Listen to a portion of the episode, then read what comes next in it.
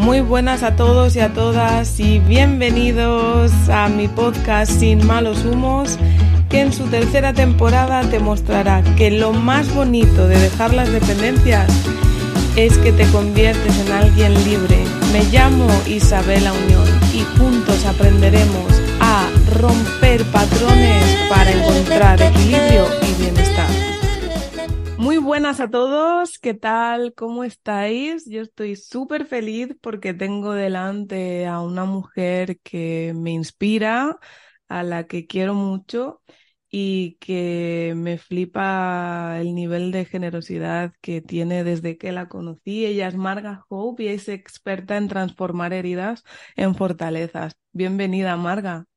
Muchas gracias, Isa, por invitarme a tu podcast. ¿Qué tal? ¿Cómo estás? Pues de, de lunes. Así que te puedes imaginar. Literal, literalmente de lunes. Estamos aquí grabando juntas un poquito para hablar de inconsciente, de hipnosis, de deseos, de adicciones, un poquito de todo. Y como ya os dije, os iba a ir trayendo personas que a mí me han influenciado, en este caso mentorizado también y que os pueden traer muchísimo valor en vuestros procesos. Así que voy a empezar contándoos eh, mi primera experiencia con hipnosis, eh, porque fue graciosa. Yo estaba queriendo dejar de fumar y no solo quería dejar de fumar yo, sino que quería que dejara de fumar mi madre, que fue el motivo por el cual compré mi primer proceso de hipnosis. Era un proceso grupal presencial en el centro de Madrid, en Sol, y yo fui allá de la mano de mamá y dije, mamá, esto va a ser el santo grial, esto vas a flipar.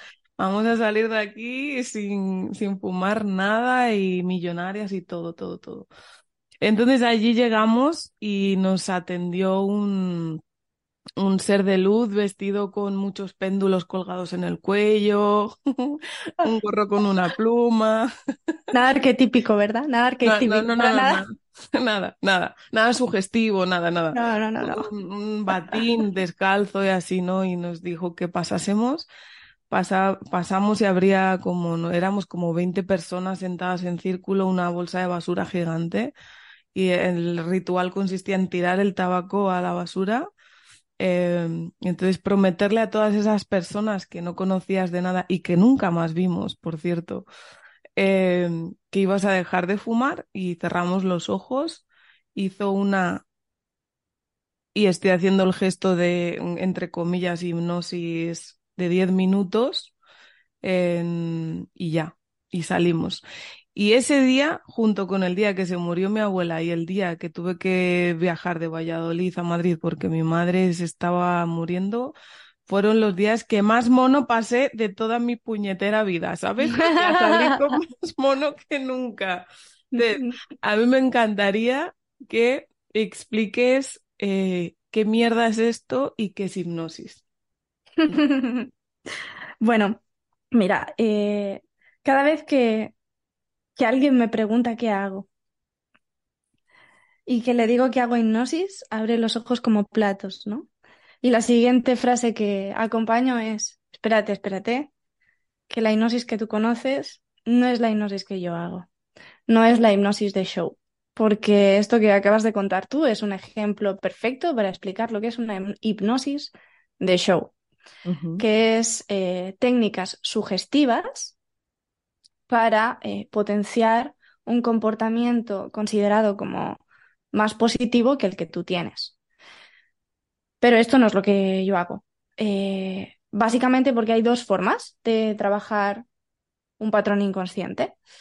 Y a mí me parece que la que se usa como técnicas sugestivas, como esta la que fuiste tú, refleja muy bien en qué tipo de sociedad vivimos.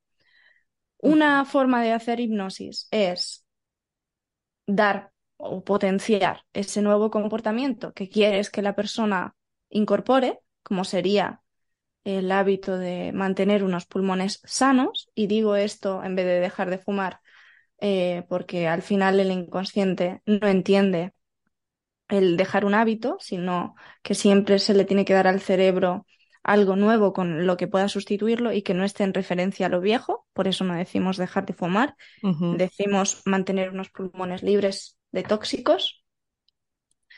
Em, y la otra forma que sería el quitar el patrón inconsciente que hace que la persona use esa adicción, como bien sabes tú, para evadir otras cositas, ¿no? Exacto, exacto. Para mí, ¿quieres decir algo? no, sí, sí, o sea, explicar que, que, creen que el problema es la adicción cuando es la solución a otro. Exacto, exacto, ¿no? Eh, nos encargamos de, de, poder darle sentido a ese síntoma. Una de las frases que a mí más me impactó aprender fue la de el objetivo es el síntoma, ¿no? Eh, la adicción en sí, que es el síntoma, es el objetivo del inconsciente para tapar otras cositas. Mm. Y a mí me sorprende mucho como, como la gente, pero ya no solo en el tema de la hipnosis, porque la hipnosis es solo como una técnica más, pero si te fijas en cuáles son las vías que usamos para poder cambiar patrones inconscientes, es decir, transformar eh, una herida, transformar una, una adicción, transformar algo que no nos gusta de nuestra vida, usamos eh, la potenciación del nuevo comportamiento, ¿no? Que es eh, buscar un, una persona que nos motive suficiente, que nos dé suficiente fuerza en el, en el lado que queremos incorporar nuevo, en vez de decidir irnos a mirar cuál es el lado viejo que está pesando, ¿no? Para mm. mí es mucho más fácil eh, mirar el lado viejo que está pesando. ¿Por qué? Porque incorporar un nuevo hábito dentro del inconsciente, teniendo en cuenta de que lo hacemos desde nuestro adulto y no lo hacemos desde que quien va a terapia ya tiene más de 18 años y tiene un cerebro rígido, ¿no? Mm. Eh, es mucho más difícil cambiar un patrón inconsciente que no si, si te pones a quitar realmente los pesos, ¿no? Yo lo hago con la analogía de, imagínate que quieres hacer, poner un buen culo. Em, lo puedes hacer haciendo muchas, muchas, muchas, muchas, muchas sentadillas, ¿no? No, este, espera, esta analogía no me gusta. Imagínate que... Pero sí eh, sirve, ¿eh? Sí sirve sí, bueno, la cirugía. Mm. Sí, bueno, eh, o, o, por ejemplo, ir hacia, ir hacia un lugar, llegar a un punto que sería mm, o bien manifestar una realidad o bien eh, salir de una adicción. Lo puedes hacer eh, caminando mm, con pesos en los tobillos o lo puedes hacer mm, caminando sin pesos en los tobillos. Y para mí los patrones inconscientes son pesos en los tobillos, ¿no?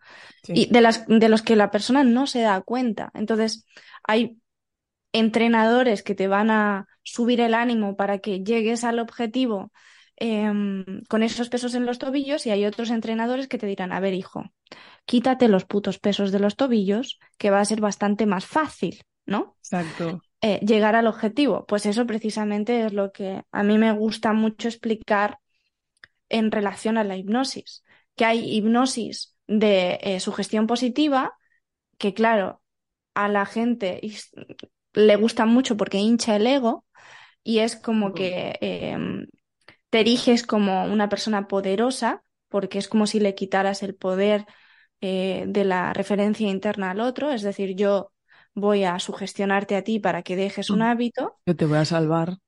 Exacto, exacto. Eh, el hiperego ahí sí, sí. a punto de nieve.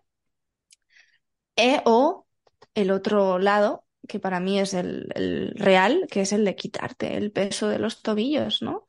Donde realmente eh, el hipnoterapeuta, que no un hipnotista, lo que está haciendo es ayudarte a que veas los pesos, no, no está influenciando directamente en ti, ¿no?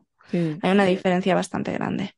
Yo lo veo también así, nosotras, eh, yo también trabajo con hipnoterapia y, y realmente no me sirve de nada como ir construyendo capas de, de, pues lo que tú dices, de hipnosis, de tú si puedes, del tabaco caca o la cocaína caca o el sexo caca o lo que sea, ¿no? No.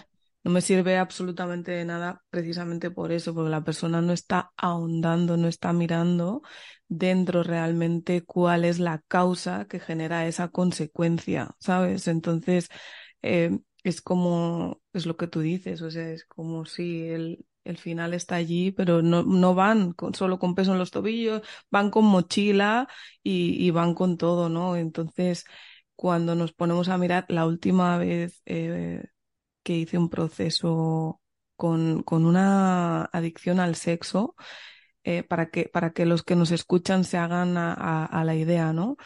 Eh, tú escuchas a una persona que es adicta al sexo y te puedes eh, esperar cualquier cosa, ¿no? Desde que sea una persona que está depravada o pobrecito que no le da para más o así, pero lo que había había eh, y a lo que se llegó eh, era un, un, una muerte no asumida desde muy pequeño y entonces en su inconsciente empezaba a querer co-crear y, y, y, engendrar esa persona que se había ido y no se había podido despedir.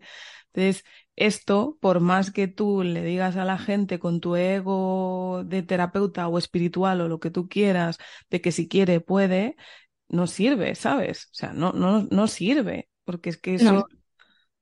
es imposible, ¿no? Llegar ahí. Y entonces, eh, por eso creo que la manera que nosotras trabajamos con esta herramienta, a ti no te pasa que te dicen, pero voy a sufrir, ¿sabes? Es como, no sé si sufrir, pero dolor vas a sentir. Sí, pero a mí me gusta decir eh, que hay una pequeña diferencia entre el dolor y el sufrimiento, ¿no? Y que hasta ahora él ha vivido, él o ella ha vivido en el sufrimiento. Y que para mí es, es mucho más jodido seguir donde está que pasar por el dolor, porque el dolor del sistema nervioso, que al final es al que queremos llegar, a la memoria celular donde está el patrón inconsciente, que no en la cabeza, sino en el cuerpo, eh, dura una descarga de, del sentir visceral o del sentir inconsciente entre 30 segundos y dos minutos. Es decir, lo que se extiende más allá de dos minutos es emoción ya, no es no es un sentir visceral, ¿no? Por eso no se puede acceder fácil desde lo consciente, a no ser que uses técnicas eh, diversas, que no, que no solo es la hipnosis, sino que también hay otras. La hipnosis es una de ellas para apagar precisamente el juicio y poder acceder a ese sentir visceral. Pero para mí, lo repito, es mucho más jodido seguir donde estás que mm. no decir voy a pasar 30 segundos por eh, un llanto, un, un, suspiro, porque hay gente que, que, piensa en hipnosis y lo primero que llega es voy a abrir la caja de Pandora. No, Rey, eh, la caja de Pandora es donde estás viviendo ya, ¿no? Mm. Mm. Y, y irte a hipnosis precisamente es simplemente empezar a ver la realidad Sí, y salir de esa mente que somos chupachuses andantes, o sea, sí, y, y, os lo decimos por, por propia experiencia, o sea, es que en, no sé, bueno, sí sé en su caso, pero si quiere que lo cuente ella, en el mío, y ella lo sabe porque, porque me ha hecho hipnoterapia, es que era muy difícil que yo saliese de la mente porque yo me había estructurado, de hecho por eso estudié también, entre otras cosas, una ingeniería, para estructurarme aún más a si lo entiendo, no lo siento. Claro, claro. Entonces... Sí. Para mí eh, la hipnosis fue como la, la salvación, porque así como, como Isa, por ejemplo, su estructura la llevaba a través del oficio, que es uno de los síntomas del inconsciente. Eh, yo mi estructura la llevaba, por ejemplo, en, en la personalidad, aunque claro, es extrapolable a, to a todo. Eh, y una de mis heridas, que viene también por el nacimiento, ¿no? Ah, la tuya también. Las dos hemos nacido por forceps. Por forceps. Sí, sí. Y esto lo que hace es precisamente estructurar a la persona desde lo mental, porque entra a la vida a través de una herramienta que le coge la cabeza, ¿no? Tenemos esa, como ese simbolismo de no puedo confiar en mi cabeza, y como no puedo confiar en mi cabeza, hay que eh, hacer una gran cabeza, ¿no? Para poder al final confiar en ella. Entonces lo que yo me encontraba es, vale, ahora tengo toda la información de cuál es el simbolismo, de dónde viene, de cuál es la herida real, eh, de dónde fue que, que yo viví esto por primera vez, o lo que llamamos el, el punto programante del patrón inconsciente, pero no había manera de entrar ahí, ¿no? Era como, me iba a las sesiones de terapia y, casi que yo podía hacerme terapia a mí misma. Era como, sí, vale, esto ya lo sé. Vale, sí, esto también lo sé. Dime algo que no sepa, por favor, ¿no? Hasta que empecé con el tema de la hipnoterapia y fue como, Julions, ahí sí, sí, sí que no puedo entrar en la mente porque mi mente está tan aletargada, tan dormidita, que, la emoción está a flor de piel. De hecho, me he reconciliado tanto con mi sentir, con mi vulnerabilidad y con ese aspecto tan sensible mío, sobre el que había construido una coraza de mucha dureza, gracias a poder entrar dentro de esas emociones, dentro de ese sentir inconsciente con la hipnosis. Mm, total, total. Y es una de las herramientas que utilizamos por aquí. De lo que se trata de alguna manera es de, llegar al inconsciente, ¿no? Eso es. Conectar con el inconsciente y, y, ver qué narices hay ahí programado. ¿Qué es el inconsciente? el inconsciente lo es todo. hace poco, hace poco que di un taller em, donde expliqué como la, la, concepción que yo tengo del inconsciente, ¿no? Porque normalmente la gente tiene una concepción bastante errónea de lo que podría ser el, el inconsciente. Lo ven como un gilipollas que me está poniendo el pie y me está haciendo oh. caer constantemente dentro de los mismos patrones, ¿no? Y casi que si tuviéramos una pistola, ¿dónde estás? Sí, exacto. Y, para mí el inconsciente es como el ángel de la guarda que nos cuentan de pequeñitos, ¿no? Sí. Y, y como, bueno, es el genio de la lámpara al que le pido todo. Yo le digo la hada madrina. Ah, mira, mira. El ángel de la guarda, el genio de la lámpara, la hada madrina. La naturaleza, la naturaleza del inconsciente al final es muy protectiva, es protegernos del dolor, ¿no? Y el trabajo es hacerle entender a este inconsciente que eh, ahora ya sí que tenemos los recursos en nuestra psique para poder sobrellevar situaciones que en un pasado, ya sea dentro de nuestra propia biografía, dentro de nuestra memoria perinatal o en el transgeneracional o lo que llaman clan familiar, eh, fue necesario, pero ahora ya no lo es, ¿no? Y se trata de darle esa información de cálmate, tío, estamos a salvo. Mm. Pero gracias. Gracias mm. por protegerme. Sí, sí, pero colega, no eh, quita vaya. Exacto, exacto.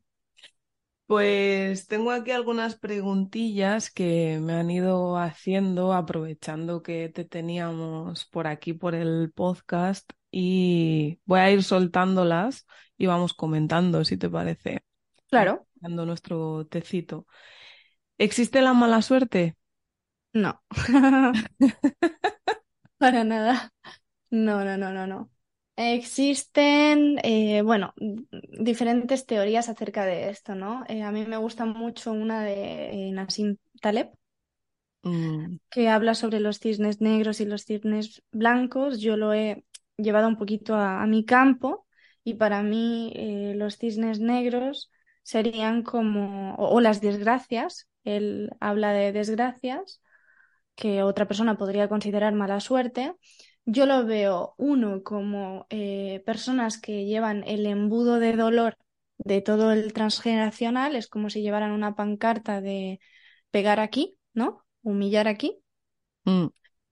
O también eh, todo el chip de sacrificio y de culpa que llevamos de forma inconsciente, que además se alimenta a través de todo nuestro entorno, Ah, del perfeccionismo, del juicio y de la sobreinformación del entorno, que mm. hace que te conviertas en, en, un imán a las desgracias, ¿no? Porque, bueno, sí, inconscientemente estás, no me gusta decir esta palabra, pero diríamos atrayendo eso. Realmente te estás protegiendo de, de lo que no es eso, ¿no? De la otra polaridad de eso. Sí, en algunos casos eh, es así. Es como si el inconsciente lo único que hace es repetir lo que hasta ahora ha funcionado, ¿no? Mm, Y claro, a nivel consciente tú puedes considerar que, mm, vale, mm, en el pasado funcionó el no tener dinero por, yo qué sé, eh, mm, por no pelearse con hermanos, ¿no? Pero eso a nivel consciente puede ser una puñetera mierda, hablando claro y mal. Claro. Pero el inconsciente lo sigue considerando necesario y eso tú lo puedes interpretar como mala suerte. Pero también en otros casos hay personas que tienden a, a llevar como un, un aspecto de sacrificio o culpa eh, que hace que sean más propensos a, a vivir mm, como desgracias naturales, ¿no? Como, jolín, ¿por qué le pasan estas cosas malas siempre a esta persona, ¿no? Y es Mm, porque vive en esa consideración de no tengo derecho a lo bueno. mm. Y es toda una estructura. Hay, hay, hay como diferentes aspectos, ¿no? Uno que es un... Sí, ¿no? exacto. Hay, hay uno que es el de momentos puntuales, que en este caso yo sí que lo que hago es mirar en el transgeneracional qué significa, y hay otro que es eh, un estructurante en la persona, ¿no? Que es, es como personas gafes, que diríamos, ¿no? Entonces Mm, ahí ya miraríamos más eh, por qué es que tienes ese tipo de estructura y de, y de qué tipo de vivencia o de sistema viene, como por ejemplo el de no merezco la vida, no merezco lo bueno, eh, puede venir por un síndrome yacente, como sabemos, ¿no? Que es mm, estar mm, conectado a, a la muerte y por eso no tengo permiso a vivir, porque estoy conectado a un duelo no realizado dentro del sistema, por ejemplo. mm. Sí, totalmente de acuerdo con esto y, y a veces cuesta, ¿eh? Como, como, ya no te digo como terapeuta, porque al final nosotros no somos responsables de nada, nosotros solo ayudamos o apoyamos en los procesos de transformación, pero ya como paciente, como acompañado, a veces cuesta llegar al, al programante de, de este tipo de, bueno, de personalidad o de, o De de estructura. Sí, estructura. yo creo, en esto eh, uso siempre una analogía que es la, la del juego de Jenga, ¿no? Que la aprendí de una, de una profesora. que es que mm, eh, es el, has jugado al, al De las maderitas. al de las maderitas que vas quitando las piezas y mm, quien, a quien le cae pues ha perdido, ¿no? Mm, Imagínate entonces que tu estructura GAFE eh, forma el 80% de ese castillo, ¿no? De esa torre. Si las quitaras de golpe, caería. Y mm, esto el cerebro lo interpreta como un, un peligro de muerte, ¿no? Si me claro, quitas toda mi personalidad, no tengo dónde sostenerme. claro. Entonces, como he dicho antes, al cerebro siempre hay que darle sustitutos, siempre hay que darle algo nuevo para quitar algo viejo, hay que ir dándole a esta persona recursos, ¿no? Y creando como una especie de mm, eh, sugestión positiva sobre las pequeñas cosas que le van su- eh, sucediendo en la vida Mm, mm, a través de recursos positivos. Porque sí. hacerla salir, es decir, esto no es una varita mágica, hablando claro, de que te vas a una sesión de hipnosis, descubres que aquí hay un programa de que estás conectado a la muerte de X, y todo se soluciona. Y menos si eres una persona que eh, está en esa estructura inconsciente de la víctima de la vida, ¿no? Hay que Mm, cambiar todo ese guion y para cambiar todo ese guion, pues hay que manejar un par de sesiones, estructura, muchos recursos positivos para poder sacar a la persona de sí. ahí. Mucha evidencia, mucha evidencia también para que ahí nuestra parte de energía más, Consciente. sí, de energía masculina esté ahí diciendo, ok, check. Sí, Ah, ok, check. check. ¿Sabes? Ah, sí, ha habido un cambio, ok. Otro, ok, y vaya registrando poco a poco. Yo me imagino ahí mi masculino como un ingeniero con la calculadora y, y en la libreta ahí en plan, ah, evidencia, ya no, ya no fuma, ah, evidencia, otra vez. Ah, y entonces, por ejemplo, el, con el tema de las adicciones, además, como, como tienen un hábito, tenemos un hábito establecido Mm, de años y años y años, mm, siempre les digo, el cerebro no olvida, el cerebro sustituye, que es lo que mm. estabas diciendo tú, y, y, por eso para cada adicción hay un sustituto legal, ¿no? El que deja de fumar come, el que deja de snifar cocaína hace deporte y así. Y esto es lo que hay que evitar, pero que al principio, al principio, el primer margen de tiempo, los primeros 15 días, el primer mes, ayuda mucho. Porque tu cerebro está ahí haciendo un trabajo potente entre aguantar el síndrome de abstinencia que tienen esas sustancias adictivas y ir generando el, ah, que ya no fumas, check. Ah, que ya no, check, ¿sabes? Claro. Lo que, lo que yo llamo la sugestión positiva, ¿no? Que es como, ah, en vez de, en vez de ponerte a mirar 10 escalones por arriba, pues vas a ir por escalones para generar ese efecto de, ah, hemos subido otro, ah, hemos subido Mm. otro, esto funciona, ¿no? Mm. Y cuando hablamos de, de adicciones, hablamos de cualquier tipo de patrón inconsciente. Cualquiera, sí. Esto, esto que tú cuentas, al final, mm, yo lo hago, por ejemplo, eh, lo hacemos en el, en el programa en Iridium, cuando ya hemos reconstruido las, las creencias eh, que antes eran limitantes en generadoras. Una de Mm. las cosas que pedimos es, vale, ahora tienes que verificarlo en la realidad, ¿no? El trabajo es verificación para poder ir haciendo el, ah, sí, es verdad. Esto Sí. que he creado yo aquí dentro se va eh, reproduciendo en la realidad afuera, porque es, es muy importante el, el hecho de, de densificar el proceso, es decir, hacerlo real, densificar el proceso terapéutico, es decir, que no quede en una cosa mental, que no quede en, ah, sí, porque me pasó esto en el pasado, sino, vale, esto cómo lo podemos aplicar hoy día, ya cuando salgas de esta sesión, ¿sabes? Mm. Y yo creo que con esto que estamos hablando podemos contestar a una pregunta que tengo aquí, que es cómo identificar a adicto o el pon- ahí aplica la palabra que sea con la que se estén identificando. Para mí es mucho más difícil desidentificarte que identificarte. Claro. identificarte requieres de una evidencia y ¡pum! Y te pones la etiqueta y con ella tiras hacia adelante eh, para siempre, ¿no?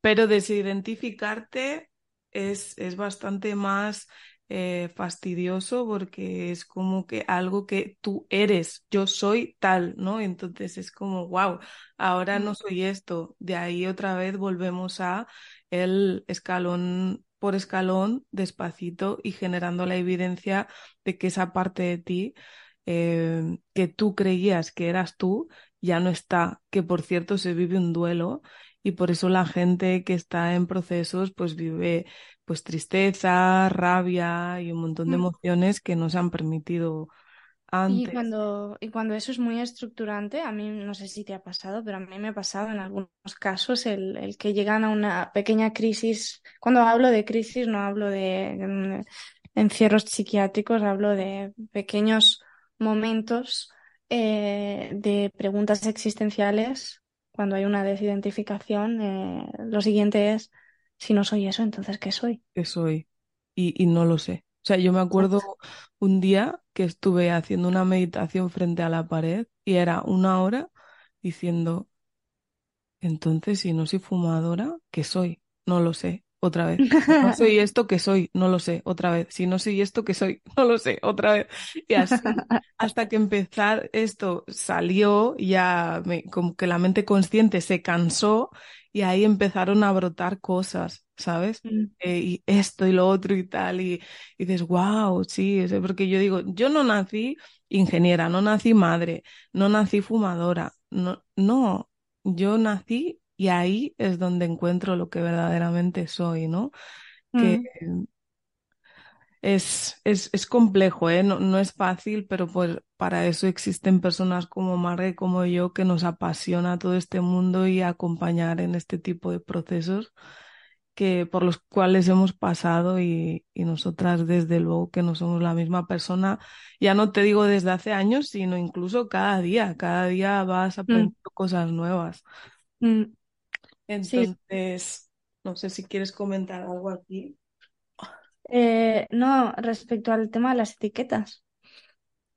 Para mí, hace poco estuve dando una charla para, para papás y mamás que habían sido padres hacía no más de cuatro meses o que estaban esperando aún a un hijo y, mm, y les explicaba, al final no podemos condenar las etiquetas de la identificación porque las necesitamos para vivir en sociedad, ¿no? Y eso es muy importante también, el no demonizar las etiquetas, sino flexibilizarlas, en el sentido de yo las necesito para poder ser alguien dentro de una sociedad.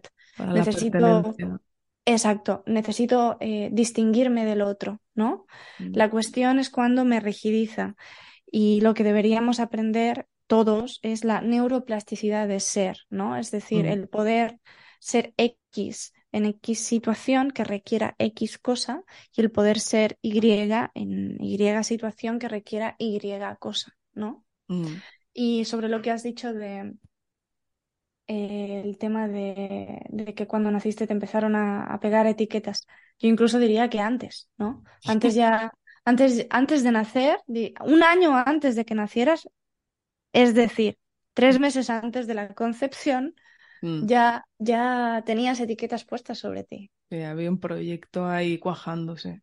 Exacto, Sí, exacto. total. De hecho, a mí me encanta trabajar en el proceso de acompañamiento el sentido de la vida.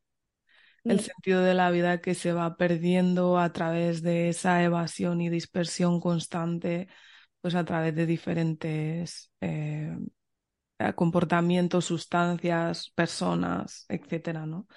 Y aquí una pregunta que te va a encantar. ¿Existe la adicción al conocimiento?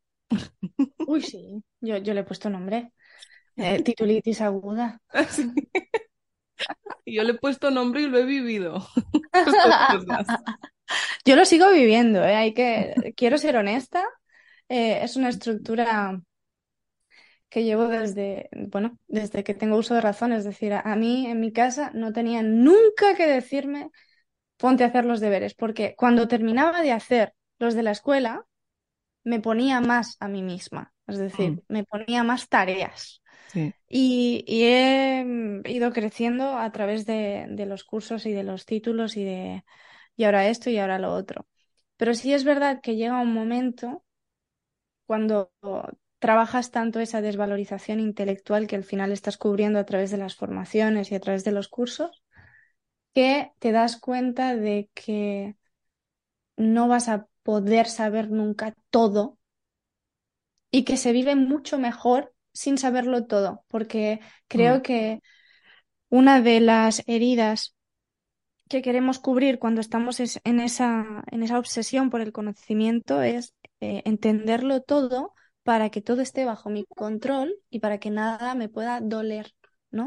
mm, Eh, y entras incluso en una neurosis, porque cuando intentas entenderlo todo, ah, es que a mí me quedó mucho. Tenía un profesor de, mate- de matemáticas cuando estaba estudiando bioquímica en, en la universidad, que, que me decía que él había tenido una época de su vida en la que se había vuelto tan eh, neurótico con las señales de la vida que si se levantaba y la lámpara estaba movida, la lámpara de techo estaba, el ventilador estaba movido un grado un poquito más hacia la izquierda o hacia la derecha, ya le condicionaba el día, ¿no? Y considero que la información está haciendo eso, nos condiciona. Hay, a cuanta más información, más nos condiciona. Esto de que eh, el conocimiento nos hará libres es un arma de doble filo. En cierto aspecto nos hace libres, pero en cierto aspecto nos vuelve a colocar dentro de el control, por un lado, y por otro lado también en la perfección, de que si no sale como yo sé que debería salir, me saco el látigo y me autofustigo, ¿no? Mm, mm, Entonces, para mí, he llegado a entender que el conocimiento es una forma de, de comprender eh, la visión del otro. Y el otro puede ser mm, un autor de un libro, el otro puede ser un maestro, el otro puede ser cualquiera, pero eh, que puede incorporarme o que puede darme ciertas cosas o ciertos, cierta información que yo no tengo mm, y puedo cogerla o puedo no cogerla, ¿no? Eso es lo que llamamos la referencia interna. Pero Total. creo que estoy saliendo de la titulitis. Ahora ya cuando me ocurren cosas, suelto y a pesar de toda la información que, que tengo y de mi capacidad de análisis, que no es poca y no es por tirarme flores, al revés. Es No, decir, real, es real. eh, se ha convertido en, en también un gran enemigo, porque puedo sobreanalizar las cosas. El hecho de decir, tengo toda esta información, pero no voy a usar nada porque yo confío en la vida, Mm.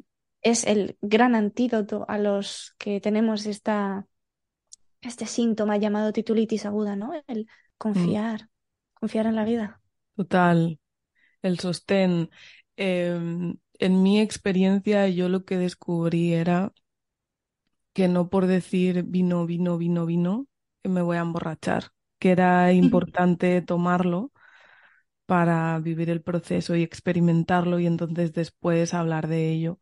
Yo llevaba años y años y años estudiando los procesos inconscientes, eh, todo tipo de terapias de resultado, terapia breve, bueno, todo, todo, todo, todo en pro de yo eh, poder transformar y yo poder avanzar y salir de, de la mente y, poder eh, incluso, pues, jope, em, cumplir deseos que tenía que se están cumpliendo, by the way. Eh, y entonces me di cuenta de justamente de eso, que no porque yo hiciese más másters, leyese más libros y, y aprendiese más y más y más, estaba experimentando ningún cambio. No fue sino cuando probé el vino que, que me pude emborrachar y ahora puedo hablarte de, de a qué sabe, ¿no? Es la analogía que hago siempre. Mm. Sí, convertir el conocimiento en sabiduría es poder, primero de todo, unir la información y usarla en el día a día. Mm, absolutamente. Y por eso hoy estamos hablando de esto y estamos conversando. Ella está ahora en proceso de, de lanzar Iridium, que es un proyecto súper bonito.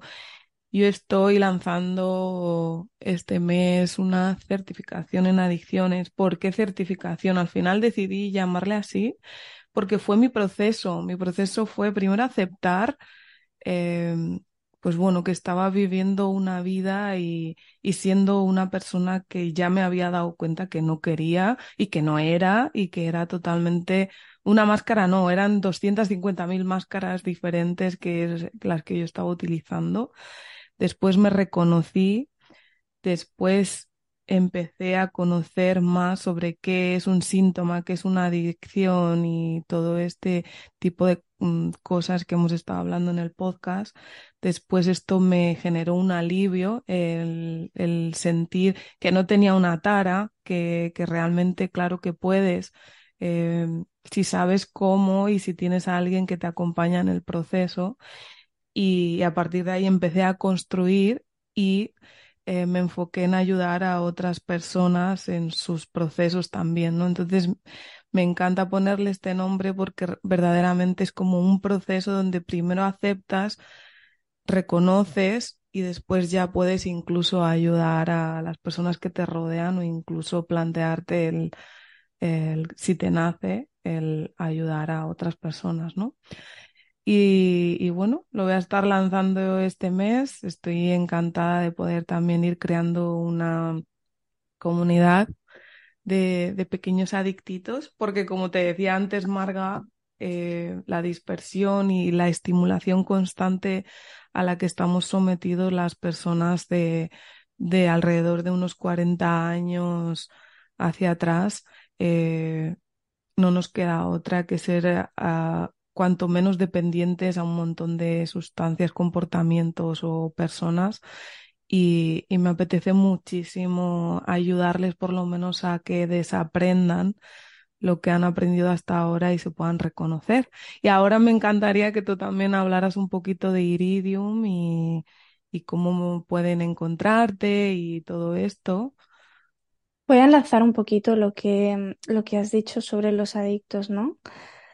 Eh, porque para mí todos somos adictos y con esto no quiero em, como relativizar la adicción, sino entenderla desde otro punto, em, que es que al final la adicción es al patrón neuronal y el patrón neuronal es simplemente una representación de eh, la identificación o de lo que creemos que somos, ¿no? Y lo que creemos que somos es lo que genera nuestra realidad, es el código que genera constantemente nuestra realidad. Para mí, eh, hacer Iridium junto con Rita Sheliak ha sido el proceso de transformar quién soy, el concepto de cómo pienso acerca de la vida, pero siempre en la dirección de qué es lo que quiero crear, hacia dónde quiero ir, ¿no? Mm. Y fue precisamente el cambio de chip que necesité por, porque siempre he sido una persona muy perseverante y muy eh, estructurada en, en el esfuerzo y en el venga, vamos, venga, vamos, venga, vamos, ¿no? Y Iridium para mí fue entender el sentido de la magia en el inconsciente y puede parecer muy, muy película de Disney, pero es que realmente pasan cosas increíbles Sí. cuando te pones a trabajar en el inconsciente en la dirección hacia donde quieres ir, ¿no? Y Iridium es un proceso donde planteamos un trabajo entre 10 y 15 deseos. No lo llamamos objetivos porque precisamente queremos salir del trabajo masculino del objetivo Mm. y el trabajo del esfuerzo del objetivo y aprender a tener muy claro qué es lo que queremos dentro de nuestra vida y dejar que el guion de la propia vida nos llegue a- nos lleve hasta ahí de una forma incluso mágica, simplemente trabajándonos a nosotros, ¿no? Trabajando esas limitaciones internas. Para mí, Iridium es como el, mm, la pastillita que necesitamos todos para volver a confiar en la vida. Sí, totalmente, porque Mm. realmente desde ahí te das cuenta de que la magia existe y que hay veces que los procesos de transformación también se hacen desde el disfrute para acercarnos al placer y los disfrutamos muchísimo, es. muchísimo. Y, y esto era nuevo para mí. De hecho, Rita ha estado en el podcast también, la podéis encontrar capítulos atrás, hablando de su magia. Tiene una energía súper bonita. Desde aquí le mandamos un beso enorme también. Sí. Y, y sí, o sea, para mí fue súper so- soqueante, fue como, wow, puedo hacer eh, un proceso de transformación, puedo diseñar eh, parte de mi futuro y puedo disfrutar del proceso, que es muy Sí. importante. No solo ser un baño de lágrimas y clavarme No. 200 cuchillos en plan, por mi culpa, por mi culpa, Por mi santa culpa. No, no, no, no. Hay, hay métodos y hay, sobre todo, yo los llamo juegos del inconsciente, ¿no? Ahora ya, a mí no me gustaría estar solamente centrada en la hipnosis porque la hipnosis es una parte de mi trabajo, pero realmente, realmente es una combinación junto con los juegos, las tomas de conciencia y los actos simbólicos que hago como una sinergia de, de un teatro con el inconsciente que produce Mm. movimientos en la, en la misma realidad, ¿no? Sí, es que es la vida misma y Eso es. una metodología en donde ponemos al servicio muchas diferentes herramientas porque si no, solo una no sirve. Un fontanero no va a hacer su trabajo solo con un martillo, ¿no? Entonces es como un cómputo de, de todo. Así que pues nada, Marga, la última pregunta que le hago a todo el mundo que viene al podcast es ¿cómo le haces para vivir sin malos humos? Buscando siempre el ah, beneficio que me da la vida ante cualquier situación que a mi interpretación mental pudiera parecer no bonita. Mm, muy guay. No sé si lo van a entender, pero si no lo entienden, que nos escriban. Espera, que hago una traducción, Marga, por favor. Siempre buscar, buscarle el punto positivo a Traducción, Marga, las... por favor. Eh, siempre buscándole el punto positivo a, a todas las situaciones. Siempre hay, la vida siempre te está haciendo un guiño en todas Mm, las circunstancias y todos los escenarios. Solo hay que aprender a mirarla. Exactamente. Traducción, Isa, por favor, es si estás con obesidad porque comes para gestionar tus emociones, seguramente haya una intención positiva, como por ejemplo que estés echando de menos el cuidado que mamá te da cuando eres un niño, ¿no? Por ejemplo, a eso se refiere. Bueno, Marga, qué placer más grande tenerte por aquí. Muchísimas gracias por tu tiempo, por tu conocimiento, por tu sabiduría, por las sonrisas, por la generosidad y por todo lo bonito que le estás aportando al mundo. Muchas gracias a ti por el trabajo que haces. Te dejo un espacio para que te despidas y gracias. Bueno, pues a los que estén escuchando eh, en el otro lado, estamos en, en una época de muchísima, muchísima, muchísima información. Y como bien decía Isa, de sobreestimulación, lo importante es encontrar ese, ese punto interno de, de verdad desde donde vivir la vida y trabajar para salir de todas las etiquetas que nos hemos puesto debido a situaciones pasadas para ser libres. Gracias.